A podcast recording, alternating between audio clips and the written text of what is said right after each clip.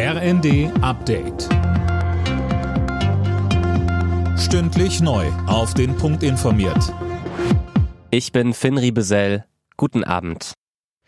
Über Nord Stream 1 wird wohl ab nächster Woche wieder russisches Gas nach Deutschland fließen.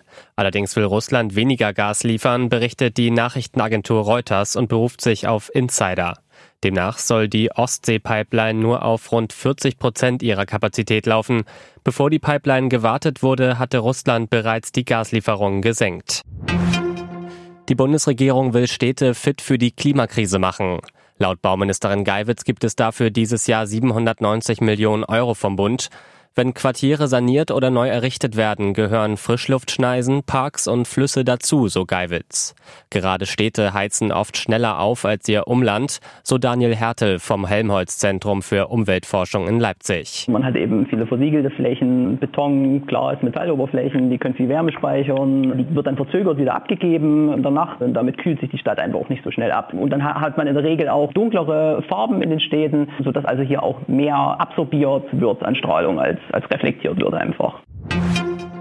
Um die steigenden Energiepreise abzufedern, hat sich auch Finanzminister Lindner für weitere Entlastungen ausgesprochen.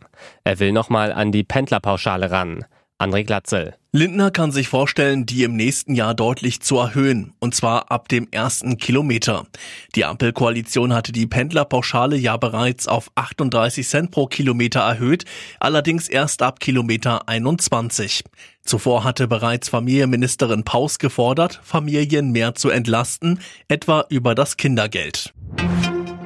Die Inflation im Euroraum hat im Juni einen neuen Rekordwert erreicht. Im Vergleich zum Vorjahr sind die Preise um 8,6 Prozent gestiegen.